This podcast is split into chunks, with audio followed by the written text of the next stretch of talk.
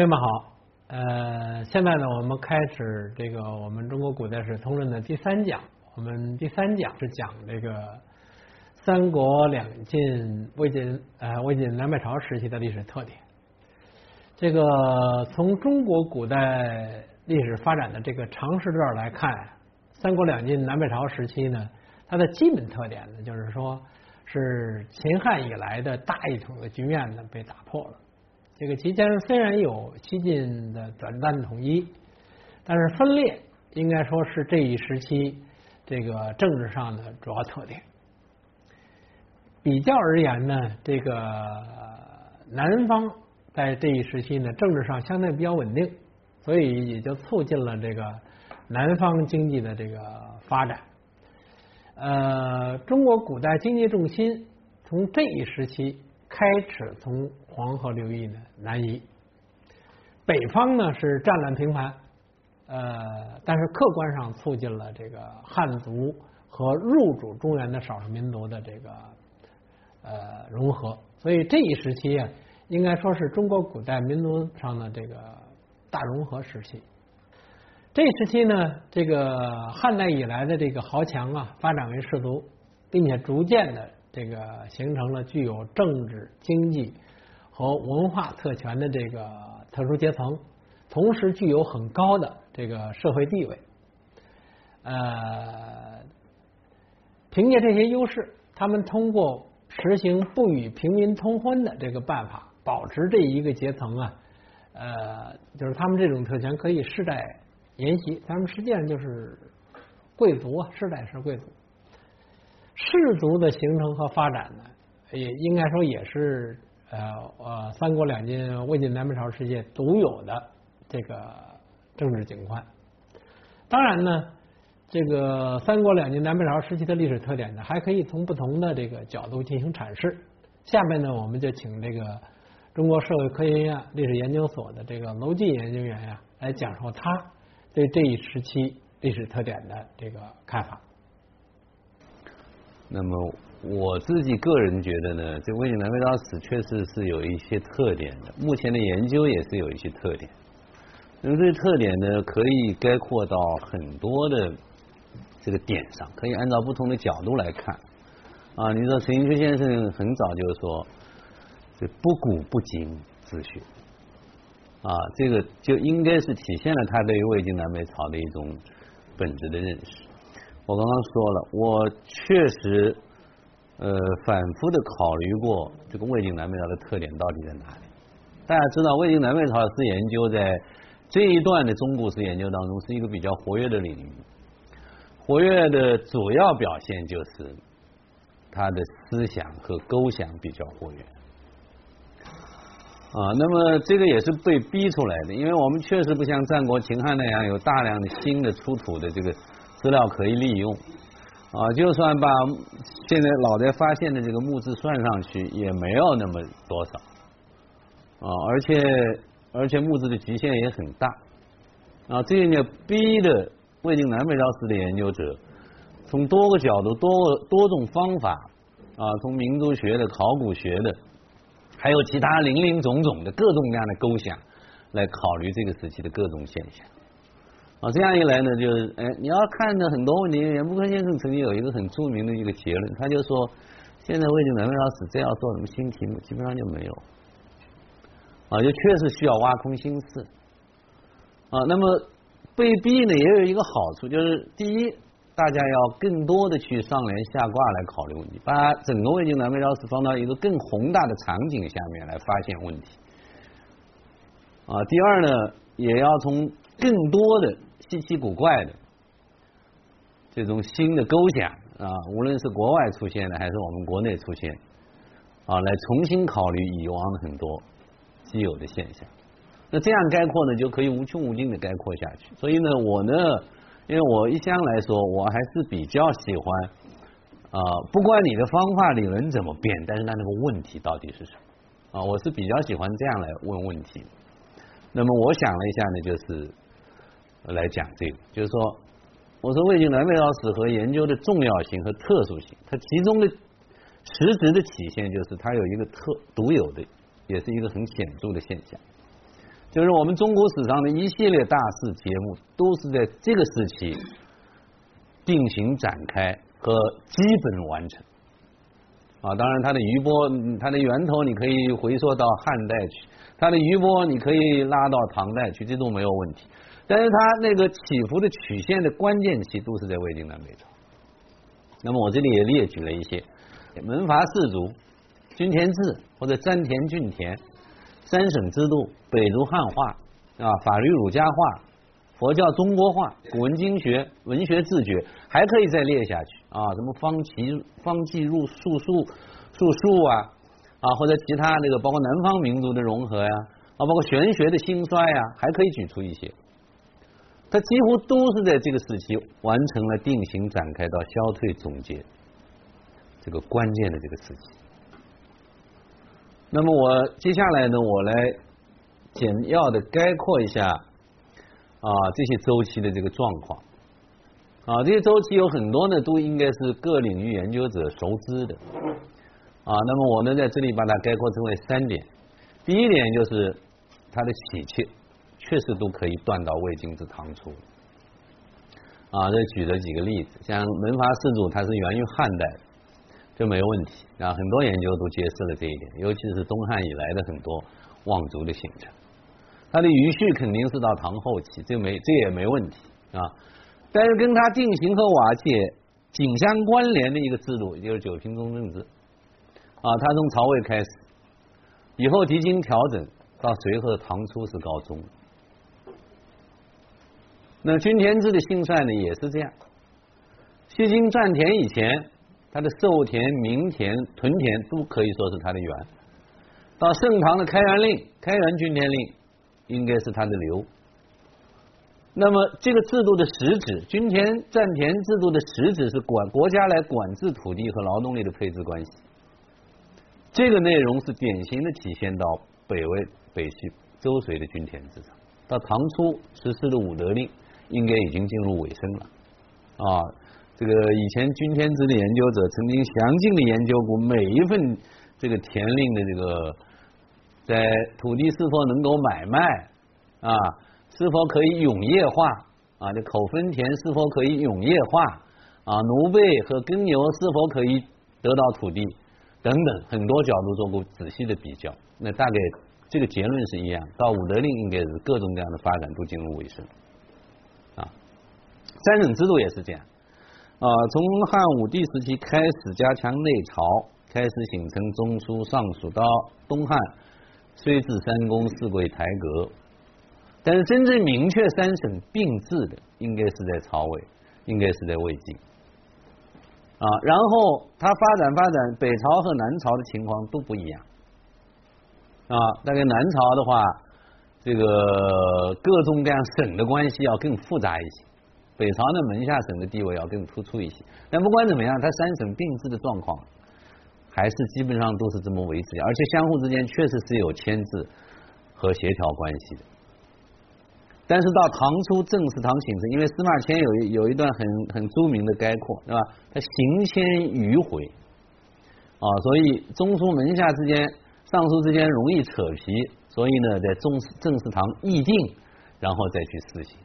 那这个制度形成，实际上就已经是中书门下，也就是正式堂只管六部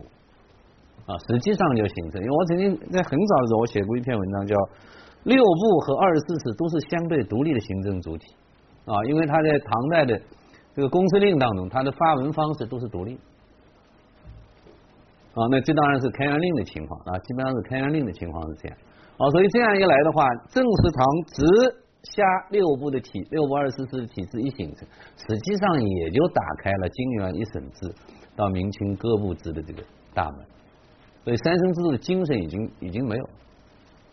啊，三省互相牵制和协调啊这样一个制度的精神应该说已经不存啊，这是三省制度。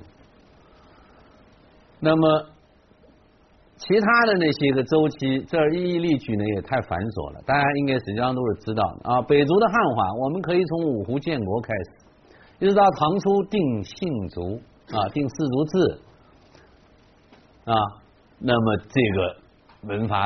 化的或者说是整个汉人和胡人统一定其社会等级的那种天下一家的不论族姓只论文化的这个制度，应该说已经基本结束啊！一到这儿，就这个汉化的过程已不已经基本总结了。这个从孝文帝和这以前国人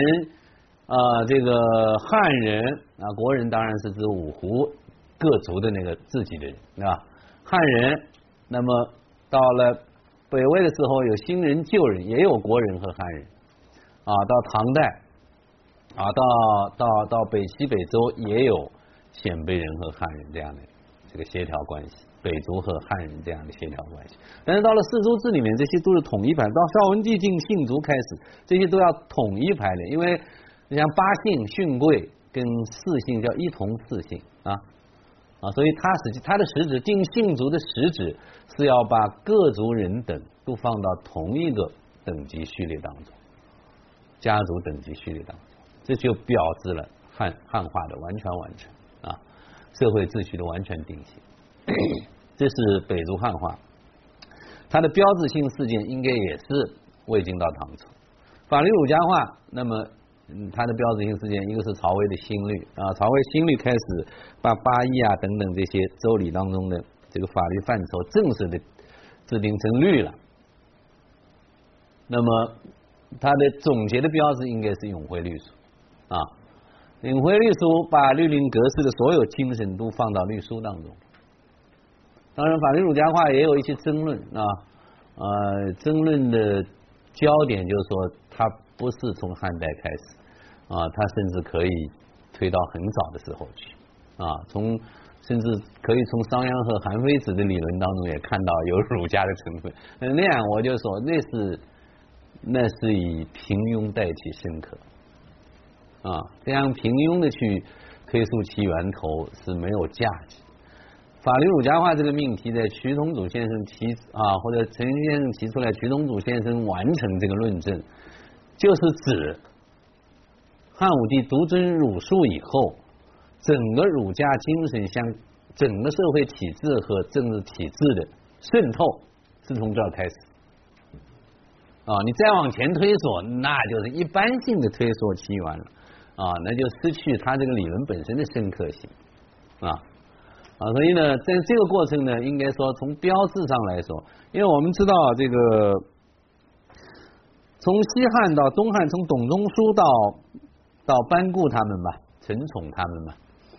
啊，他们一直在主张法律上要正本清源，啊，就是说我们的统治政策已经是以儒家为指导，但是我们的律令不是说随时随地的诏令，我们真正的律令的基感还没有以儒家为指导，所以要正本清源，就是要重定律令，让律令本身。体现儒家宗法的原则，丧服的原则，准五服以治罪的原则啊，或者说德先行后的原则。所以这个标志呢，应该也是清楚，在法治史界应该也是清楚的。从曹魏新律、西晋的太师律令，一直到唐代的永徽律书形成，应该是它的标志。佛教中国化，那么我们知道。这个在在西晋以前，基本上是一个在西域人、在外国人当中流行的一种宗教，一直要到西西晋开始才允许中国人出家。那这是一个明显的标志啊。那么我们知道，真正所谓中国佛教宗派的形成，我这举了三个啊最重要的天台宗、律宗和禅宗啊这三个最重要的本土宗派的创始。是在随和唐初啊，道宣的南山律宗啊。那么我们知道这个六祖慧能啊，他的出生应该是在贞观年间啊。但是我们怎么着也得从弘忍算起吧啊，前面不算，就达摩以来的这个过程就不算啊。那那么样算的话，也应该是在隋和唐初啊。那么那么天台宗当然这是自意。啊，一般认为是自意唱的，这本身就是就是陈朝和和和隋朝的人，啊，也是这个时期。那么古文经学那是从曹魏开始立到官学里头的。以前的话，它是一个民间的经学，官方的经学是经文经学啊。当然了，古文经学进去以后，还有一部经文经一直留到了这个官学里头，这就是《公羊术》啊，何修的《公羊传术》。但除此之外，基本上都是古文经和正正玄注啊，基本上都是古文经和正玄注。当然，南朝以来的一些学者的这个注文也发生过重要的影响啊，尤其是后来的定本过程当中，到南朝的到隋代的很多经学家都在里面 起到了非常重要的影响。但是五经争议形成，这个很清楚，它全部都是在隋代定本的基础上形成。啊，所以有人说五经争议是以南通北，这当然是一个经学史上的旧结论。啊，实际上五经争议不是以南通北，在隋代的时候定本是以南通北，五经正义就是继承隋代。啊，所以他的各个本子啊，你们只要翻开那个十三经正十三经注疏里面每一部经的这个前面的那个序言，唐人的序言，它里面都说的很清楚，我这个定本过程是怎么样。啊，那么它的定本基本上，如果经本是用经文，经本是用北方的话，那它的书本一定是用南朝南方。啊，所以他比较明显的体现了把南北经书综合调和起来的精神。这个过程完成是在隋代。啊，像隋代的刘玄呀，啊啊这些啊这些人的这个注本。应该说已经完成了这个过程，所以他们基本上直接用这个本子就完了啊。所以到唐初转定五经争议，应该说长期以来经古文经学之间的纠葛和古文经学到底居于一种什么样地位的问题，这些问题已经消解掉，不存在。经学发展从此进入一个新的阶段。当然后来五经争议又发展成九经争议啊。那么文学的自觉，我们都知道，这是从曹丕以来众多文论从建安封国开始啊，从曹丕以来很多文论正是把文章作为一种千古不衰之事提出来。那么这确实有一个，因为我们知道儒学在很早的时候就被称为文学，但那个文学实际就是指儒学，实实际就是指儒学，同时又加上很多方术啊，那个文学的概念。汉代的那个贤良文学那个概念，跟魏晋以后的文学这个概念是完全不同啊。那么应用文开始被退出文学啊，开始被排挤出作为文学的这个这个行业啊。那么整个士族集团在当时，很多士人都有一个从经学向文学的转向，这个很多中国史的研究者也曾经揭示过，是吧？那么，真正说是确立文学成为一种大家公认的寻常之学，它的标志应该是随和唐初设立禁止可以文学取士。哦，所以我我我这简单的这个做这些回顾，也是各个领域啊，无论是土地制度的领域，还是行政体制的领域，还是社会阶层的领域，还是其他啊法治的领域，还是还是宗教的领域。啊，随便简单的做一个回顾的话，大家就可以看到，这些过程都是从魏晋明确定型展开，到隋和唐初消退总结终结。那么这就让我们意识到，魏晋南北朝之所以自成一个时代的理据所在，它不仅仅是一个从合久必分到分久必合的过程。因为有些研究者或者各个领域的研究者曾经这样概括过啊，就是魏晋为什么开始，是因为它它开始分裂了，所以它有很多新的做法。隋唐为什么做很多事情的总终结啊？那是因为它统一了，所以它也要推出一些新的政策。但是这样来解释，显然就把这中间整个兴衰起伏的过程都丢掉。啊，也就是用分久合久必分到分久必合来解释这些周期，这是不成立。啊，那个东西解释不了这些东西，解释不了这种连续发展的周期过程。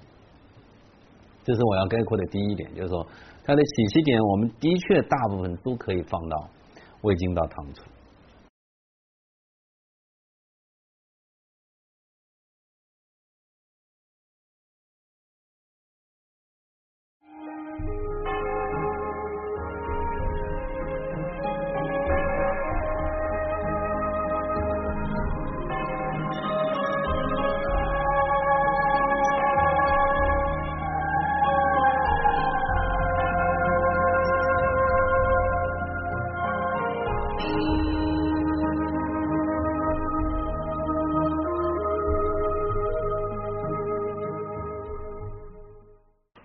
第二个概括呢，就是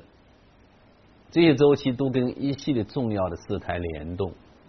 它反映的是当时整个社会、整部历史的深刻变迁。像门阀士族牵连很广啊，大家都知道的，跟他相随的有门阀政治，而门阀政治，正如田田心先生那个《东京门阀政治》这一书所揭示的，门阀政治是跟此其王权的变态相联动。啊，这就这就不仅仅是门阀士族的问题了，它是关系到整个专制皇权体制的问题，关系到整个集团在当时占据主导地位，也就是门阀政治的问题。哦，这所以这不仅仅是一个门阀的问题，不仅仅是一个氏族的问题，它的牵连面是很广。詹田军田也是这样，它是跟户丁制度、跟服役制度连到一起，直接关系到兵员军自幼。啊，所以它也是跟一系列重大的这个根本的制度连到一起。三省制度跟朝廷的决策、行政体制的礼仪演化相连，也跟整个地方行政体制的调整。跟整套行政秩序的变迁密切相关。我们知道啊，这个汉代的这个制度，基本上各个部门之间的关系都是相对独立。到唐代，各行政机构之间的行政联系是十分密切。那么，这个从我们今天的这个文书研究当中，应该可以看得非常清楚啊。你这个。整个机构开始以门下，可以开始以阁下或者录事司为中心，围绕着公文处理过程连成一体。这个体制是谁的体制？是台阁的体制啊，是尚书省，原来是尚书省的体制啊。那么这个体尚书省的体制向全国各行政体制的渗透，改变了原来以公朝、以人事机构为中心的。这样一个机构状况，而改为以文书流转机构为中心啊，长包括长史、司马，下面是洛司司，在下面是什么公仓护兵发誓啊这些朝，这个结构汉代不是这样啊，汉代不是这样啊，汉代的话是以公朝督邮这些作为最重要的机构，下面的诸朝也是相对独立办事儿。啊，当然，它里面的阁下机构或者门下机构也在啊，门下员也在不断的发展起来。但是，真正三省制度的这个展开，才真正把台阁的行政精神，直接听皇帝办事的这种行政精神，贯彻到了全国各行政机构当中。啊，所以三省制度的发展，不仅仅是一个朝廷决策体制的，或者朝廷政务中枢体制的一个变迁。而是整套行政秩序、整套行政体制的变迁啊！北都汉化极大的影响了整个北方地区的人口构成和中华民族的发展。在傅斯年先生的这个理论当中，那我我我也在强调，他经常有第一中国、第二中国这种概括啊，那就是开设了一个新的中国，因为人口的构成完全变了，是吧？那这个对历史的影响当然是非常大的。那我们也还没有很少有很少说是在这个上面还有很多的考虑的是，它跟南朝的关系，它对南朝形成的压力，它对南朝很多事态的影响，这个可能很多很多学者还还都注意到了，但是更重要，它对漠北，它对整个东北亚的事态有什么关联？这个应该说我们目前的研究还是很欠缺。我在最近的这个陈忠远先生一百三十周年这个纪念会上，我递交过一篇论文。我提交一篇论文，我其中论证了，在宋代开始登上历史舞台的大量北族吧，像西夏这个自自称是拓跋的后代啊，有很多北族，大概有三四十个北族，都把自己说成是北魏昭成帝的后代。当然，我们以往是用附会或者说是假托这样一笔带过，但实际上这在他们当时的传说当中，应该是一种真实的存在。我一直推想，在北魏这样一个政权破天荒的在中原地区巩固住自己的统治，统一了整个北方地区以后，他对整个东北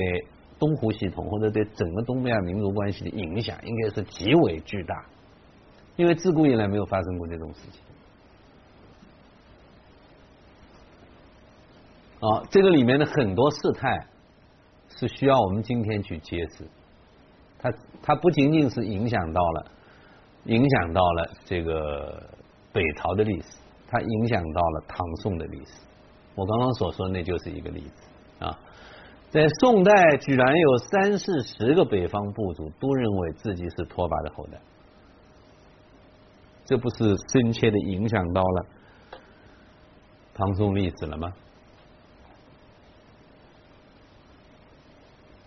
啊，所以呢，这些联动事态啊，是我们需要深切注意。我就说，我们可以把它概括成为整部历史的深刻变迁。啊，法律儒家化，那当然推动了这个魏晋以来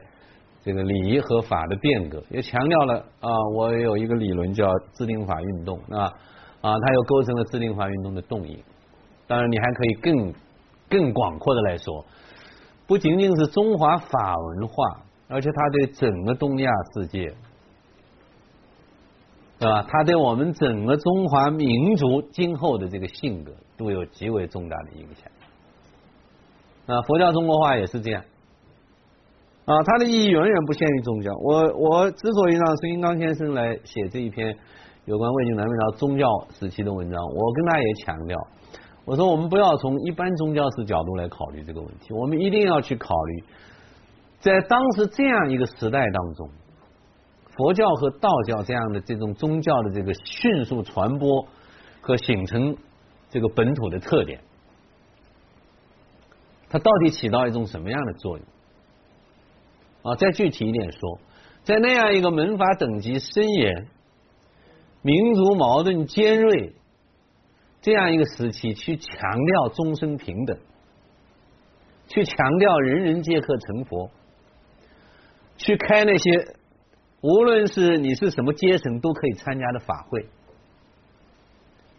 他对于南北朝后期士族门阀的迅速衰落，对于北朝到孝文帝以来民族融合的迅速加速，到底起到一种什么样的作用？我再举一个例子。我们知道佛教寺院是迅速增多的，在法源珠林当中有对整个当时这个佛教寺院和僧宗数量增加的这个记录，当然这记录不一定可靠，跟像《魏书观》呃《魏书那个史老志》里面所记载的是有所出入的。但是有一点是肯定的，佛教寺寺院的数量一定比州郡县的数量多啊。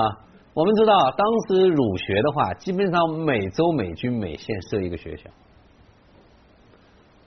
而一座寺院其实也是一座学校，他要教徒弟的，这个徒弟要认字的，啊，这个徒弟不但要认字，当然他也要修炼，他要修佛法，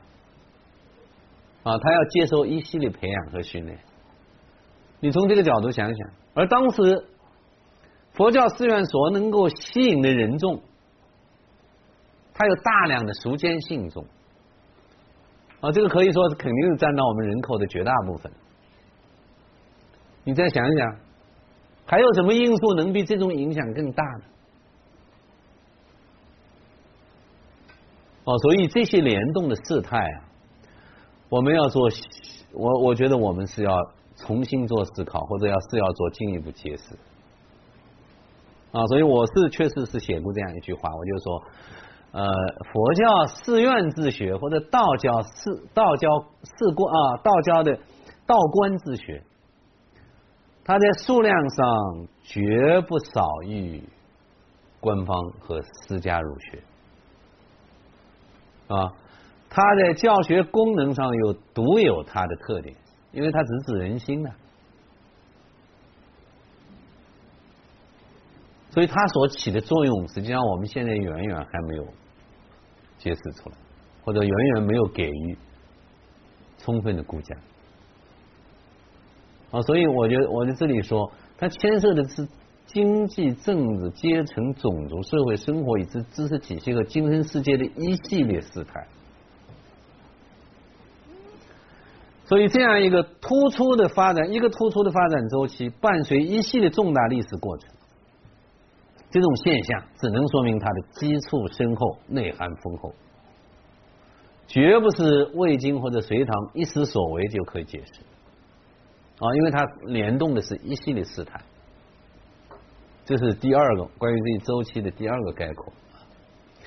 第三个概括呢，就是这些周期的展开和完成，永久的改变了相关领域的面貌和它今后发展的基础条件。门阀制度虽然衰落，但是门阀所代表的家族伦理、身份内涵，以及他的知识价值崇尚和审美等观念形态，肯定是进入唐代诗人的心里。你们看今天的这个，我们就看这个李白、杜甫这些人啊。李白，李白所崇尚的生活，其实就是魏晋士族的生活啊。杜甫是做不到啊，他的经济条件不够啊。唐代，你说王维，您任何一个唐代诗人，你拿出来，他们所向往的啊，像李白诗里面啊，什么什么啊。呃，蓬莱文章建安骨，中间小谢又清发什么啊？他一说到六朝的这些这些诗诗篇来，那那个崇尚劲头啊，他的那种求仙啊啊，包括也有一定程度的清谈啊，所以呢，这个应该是永久的改变了我们整个社会的这个价值崇尚和审美观念。均田制的瓦解也一样。啊，它标志的是国家对土地关系和基本经济活动的干预确实是弱化了，或者这种干预的方式是转型了，再也不直接干预了。啊，到宋代的所谓田字不列，它不直接干预，但它的背后是什么？背后，南北朝以来生产方式、商品货币关系、基层秩序的变迁，也包括很多新的制度的陆续产生，基础改变。啊，我们已经王研究均田制的这个成果已经揭示了这一点。那为什么这个买卖越来越自由？为什么这个额度越来越难做到？啊，为什么奴婢可以分田的这种规定取消了？啊，等等等等，它都是跟它的社会基础改变了有关系。啊，跟生产方式和商品货币关系的发展有关系。啊，那么这些。这些最基本的这个社会活动的改变，当然也就意味着在制度层面上发生一些的变化。所以在均田制瓦解的时候，地税户税实际上已经发展起来。啊，到了唐代啊初期以后，这个比重不断增大。那么到了中唐啊，到了中唐和晚唐嘛，盐铁转运的收入。应该在国家财政收入当中占了多数啊，这个这个是有无数史料可证。到了宋代的话，那就不用说了。我曾经统计过一次宋代的这个货币铸造量，宋代的货币铸造量是以几十亿计。哦，那已经是一个很惊人的这个，在古代来说是一个很惊人的这个市场规模。我，在这种情况下的统治，他自然就无法再按照汉代的样子去统治。我们知道，我们华夏是有统治模式的啊，从孔子以来就有概括，对吧？啊，这个问他啊，这个地魏这个地方怎么样啊？属邑在，人口很繁茂啊，这个这个城市很繁茂啊。那么富了以后怎么办啊？那富而而后教子啊。啊，那么大致就是昌宁熟啊，这个衣食足，以后就要讲一些礼节啊，就要讲一些教化啊，要办学校啊，要选选贤良啊，然后国家来说要轻徭薄赋，要抵御外族啊，给他保证保证小农的生产力吧。这是从孔夫子以来概括到汉代以来实施的。我们的基本社会或者统治模式，到汉代应该说基本上是这个样子。良所谓良政不坏不外乎是啊是这个样子。但是在这些基础完全改变以后，尤其是我刚刚所说的，当盐铁转运收入，也就是来自于市场活动的收入，开始在国家财政收入当中占越来越大的比重。当整个社会的身份关系和基本的生产关系已经跟汉代相比发生了重大变化以后，再完全按照那样一套轻徭薄赋、富而后教啊这样的一套模式来进行统治的话，它能不能永久解决问题呢？这是一些新的问题啊，我们后面还要谈到，这儿先搁下啊，所以我就觉得这个基础变。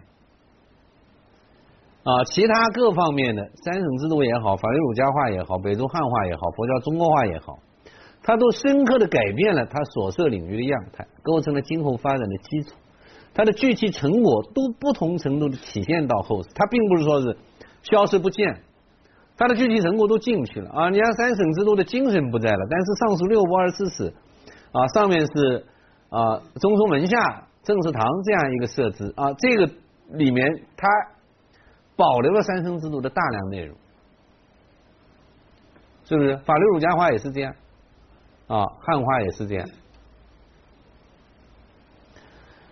啊，所以呢，我们认为这类周期它并不单纯是一些一些单一的头绪线索，自始至终的那种兴衰起伏，而是随着它发生的后果和随着形势发生变化，不断的有新的头绪出来。也不断的刷新了历史，所以他到唐初的基本完成，也就不是从偏离走到回归，它不是我们假设一个既定状态，然后偏离了这个状态，再回归到这个状态，而是意味了一种新的发展过程、新的发展基础，或者说是意味了一个新的时代。这是我觉得我们各领域。对于这些周期的研究，大概可以揭示出，可以概括成这么三点。那么需要指出的就是，除了上面提到的之外，还可以再揭示、再刻画的这类周期，应该还有不少。啊，我这举的像三月蛮族融入江南社会的进程，道教从黄巾起五斗米道被镇压开始转型，因为它原来道教。在汉末和魏晋之初的时候，道教是要在地上建立一个天国啊，啊，他直接就是要这么做的，他要实行政教合一的体制啊，啊，你想黄巾起义那三十六方啊，各有其主啊，同时同时起事啊，这样的一种状态的话，它已经是一套很完整的体系。五斗米道在汉中一带的统治也是这样。但是这种状况受到了这个我们这个基本政治体制的这个沉重打击啊，不允许他这么发展。啊，所以从魏晋开始他就转型了。啊，他就朝着跟社会融合啊，按真正按一种在中国的 应该有的宗教的样子去发展。啊，他开始跟统治者合作。啊，那么这个过程，我想到。唐代把道教作为国教，当然这里面有一个因缘，就是老子姓李，唐朝建立者也姓李。可是宋朝的统治者姓赵啊，他怎么也把他当成国教呢？啊，这个我觉得还是可以表明，就是道教从根本性格上发展到唐代，他已经跟我们这个社会水乳交融，他的转型已经完成。啊，他从一个要把天国搬到地上来的这样一个宗教，要实行政教合一体制这样的一个宗教，变成了一个我们今天所看到的，或者说是唐宋人所看到这样的一个道教。啊，那么玄学也是这样啊，玄学也是这样，这里不多说了。所以呢，我就说，看起来这种周期性的发展在魏晋南北朝是一种普遍的存在。是很有必要就其总体来加以考虑，一个一个的考虑很重要，一个一个的去揭示它的周期的演变过程和它联动的事态和其中所具备的特征，这是很重要。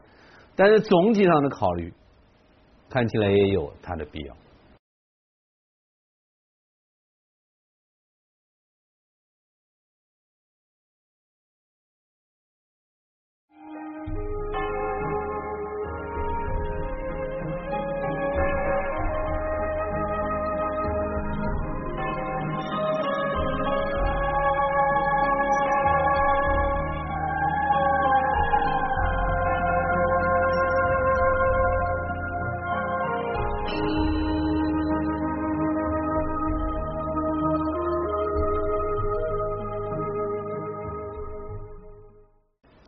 说我们现在回头来看啊，上岳先生、王宗乐先生、何之权等先生，他提出魏晋封建说，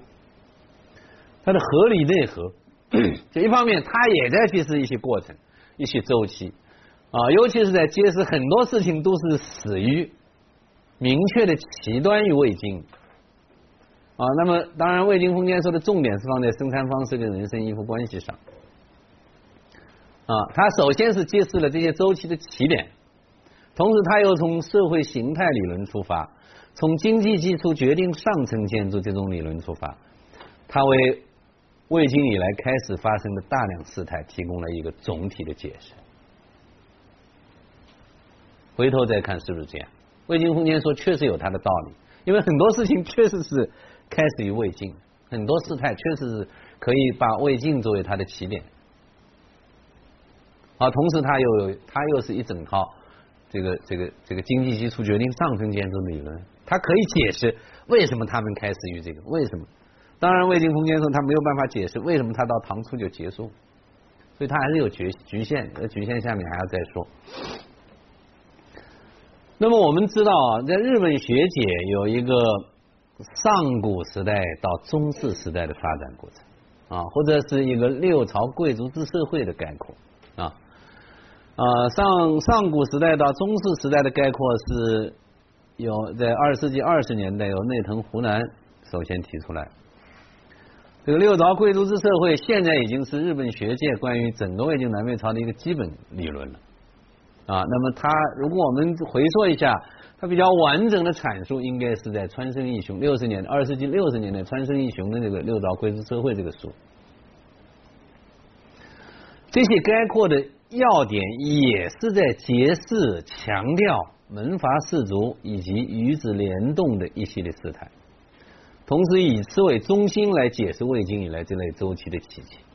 啊，贵族社会的开始。就是我们所说一系列周期的开始，贵族社会的结束，就是我们所说一系列周期的消退和完成。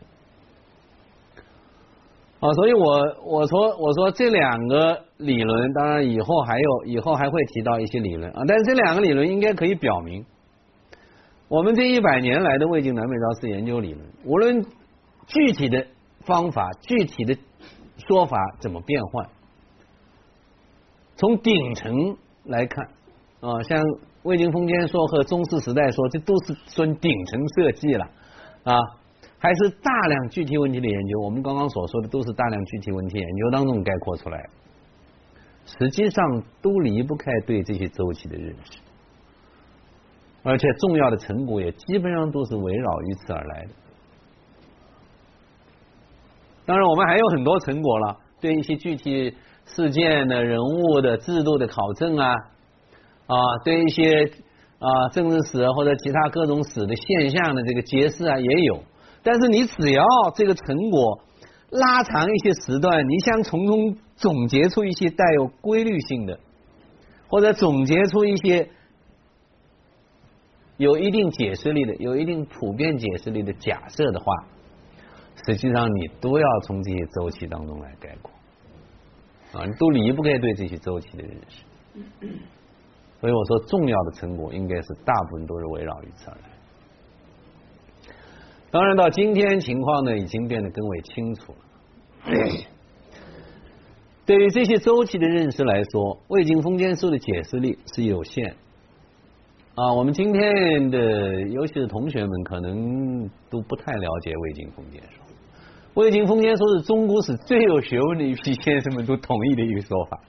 啊，不太有学问，我这样说吧，不太有学问的先生都不同意魏晋封建说，很有学问的学，这个中国是很有学问的学者，基本上都同意魏晋封建说，这很奇怪。从唐山儒到张正老，这个我还没有提出来，没有刚刚没有举的，刚只说了这三个代表人物哈，上岳先生、这个何志远先生、王仲乐先生，啊，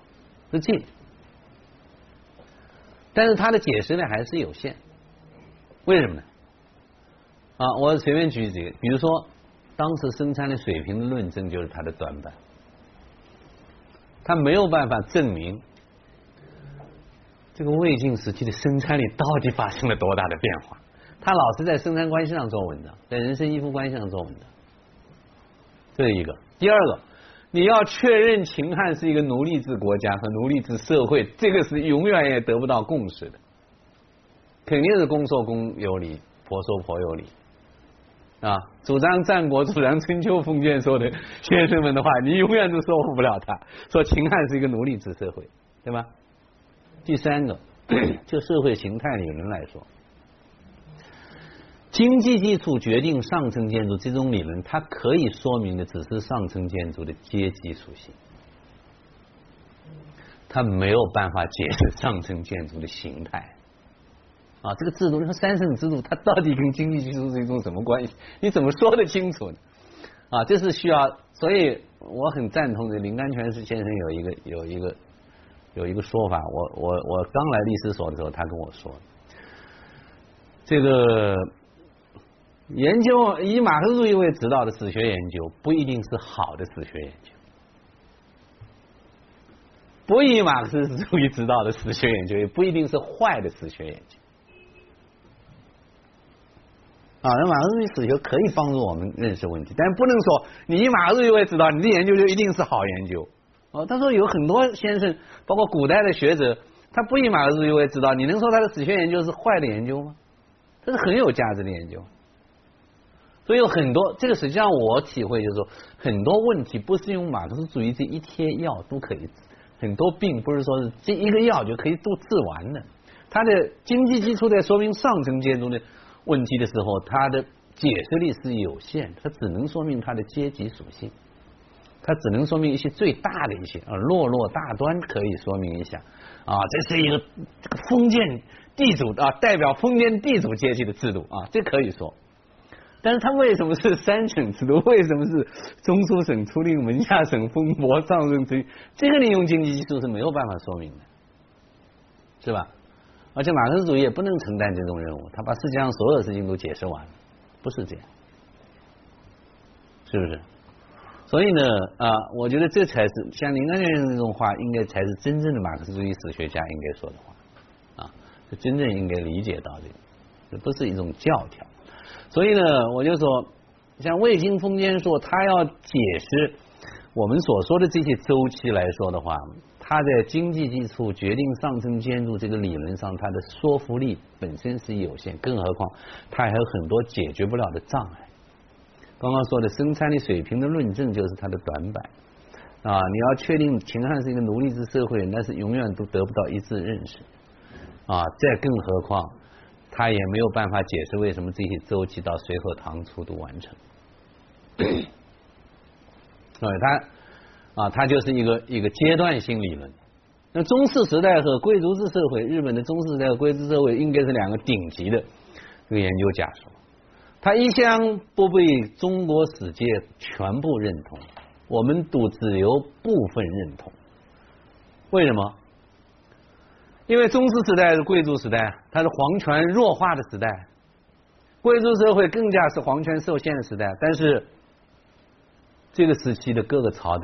毕竟还是专制皇权体制啊，它跟我们一般所理解的贵族制是有很大差别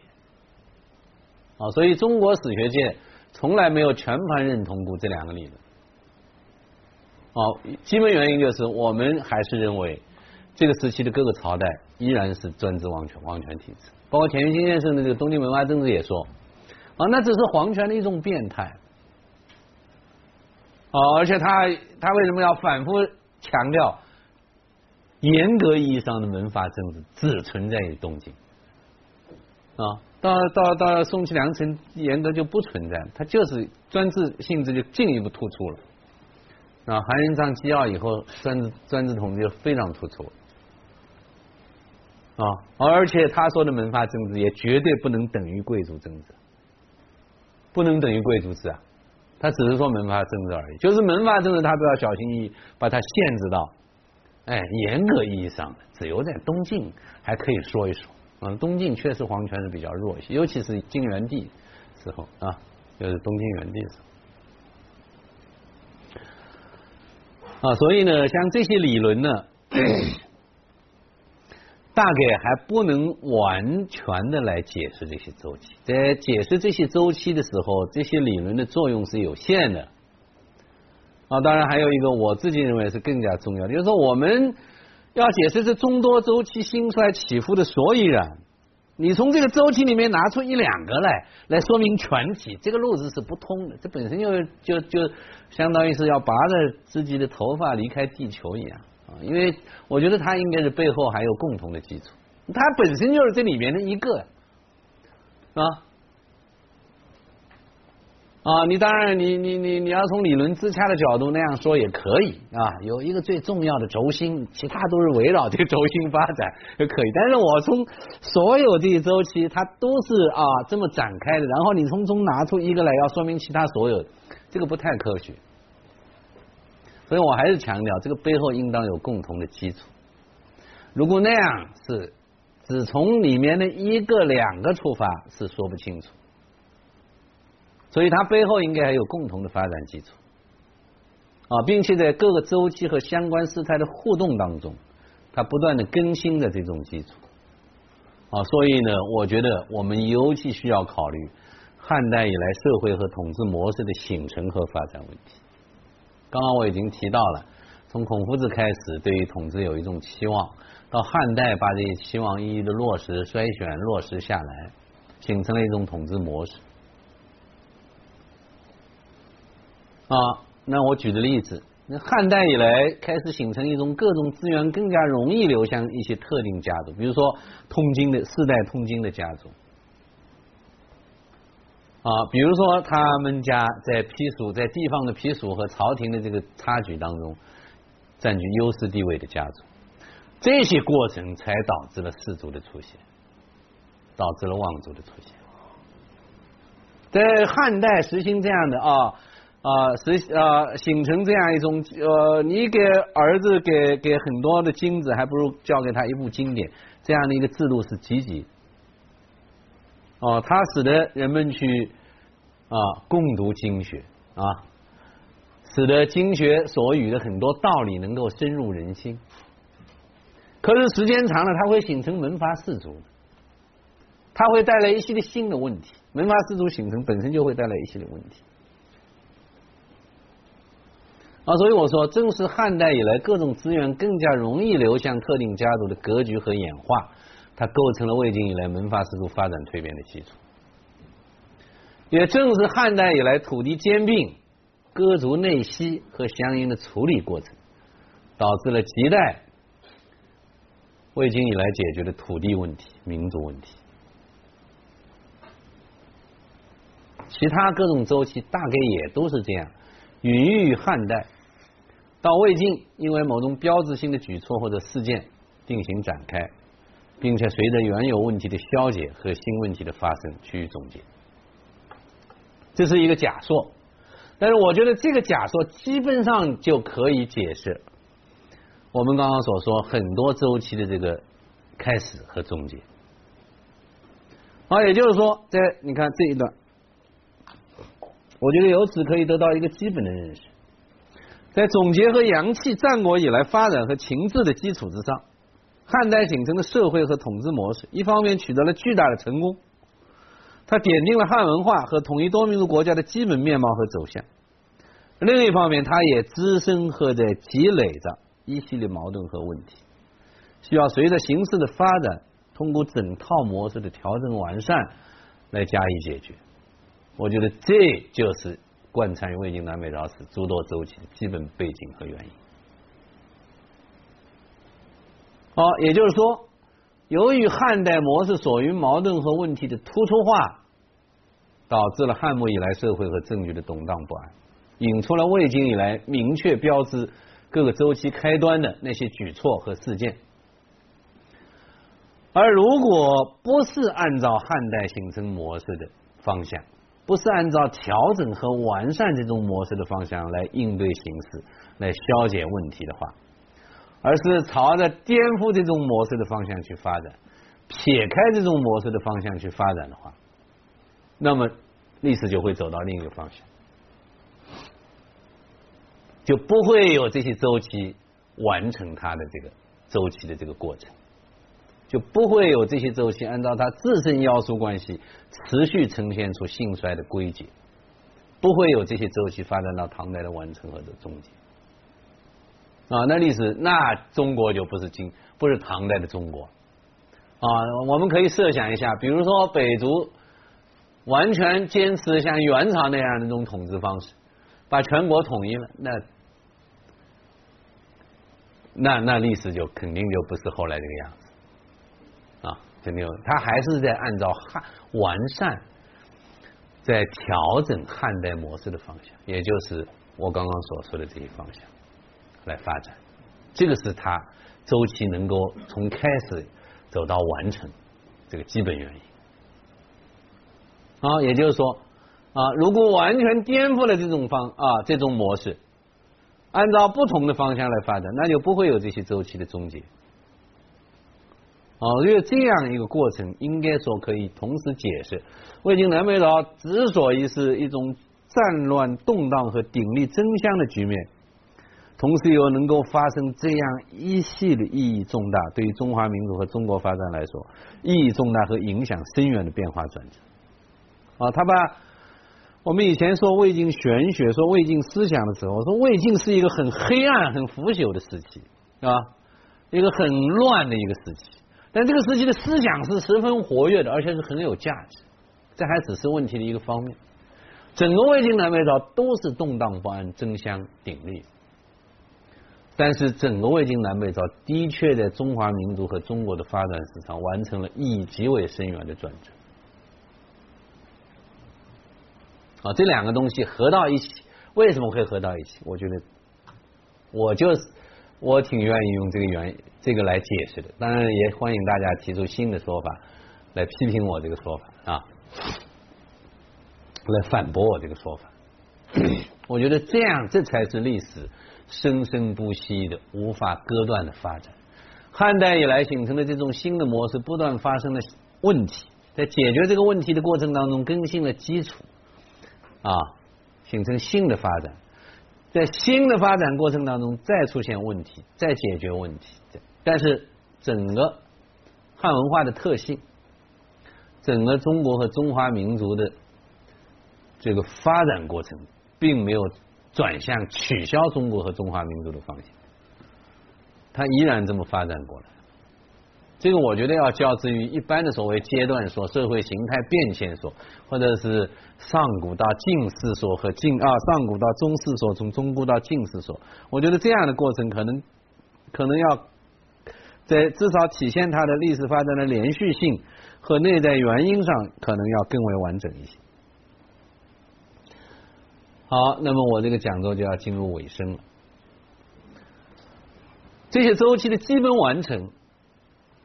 也就是汉代以来阶层、土地、民族关系和行政法律体制以及意识形态之宗教、知识领域的诸多问题的蜕变或消解，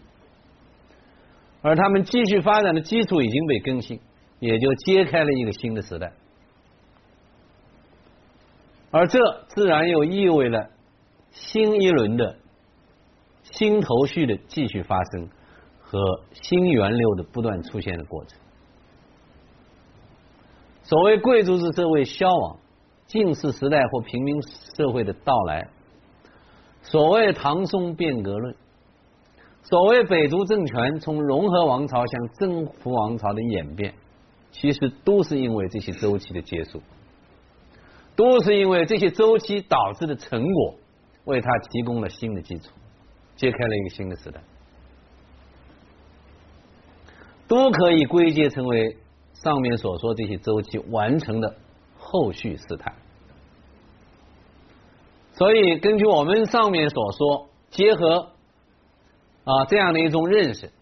就可以看到贯穿魏晋南北朝史诸多周期的定型、展开和总结、衰变，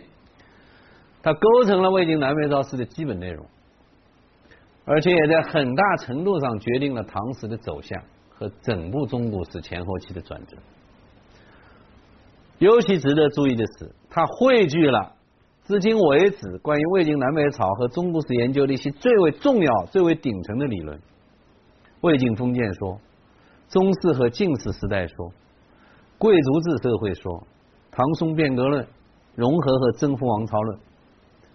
啊，这些基本的构象和凡事，实际上到归到实质上，都是要对这些周期的认识，都是要对这些周期展开和结束以后的后续事态认识。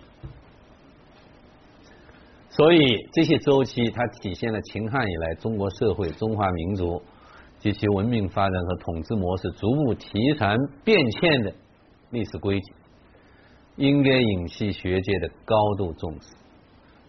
需要对它展开更为深入的讨论。我大致就说这些，谢谢大家。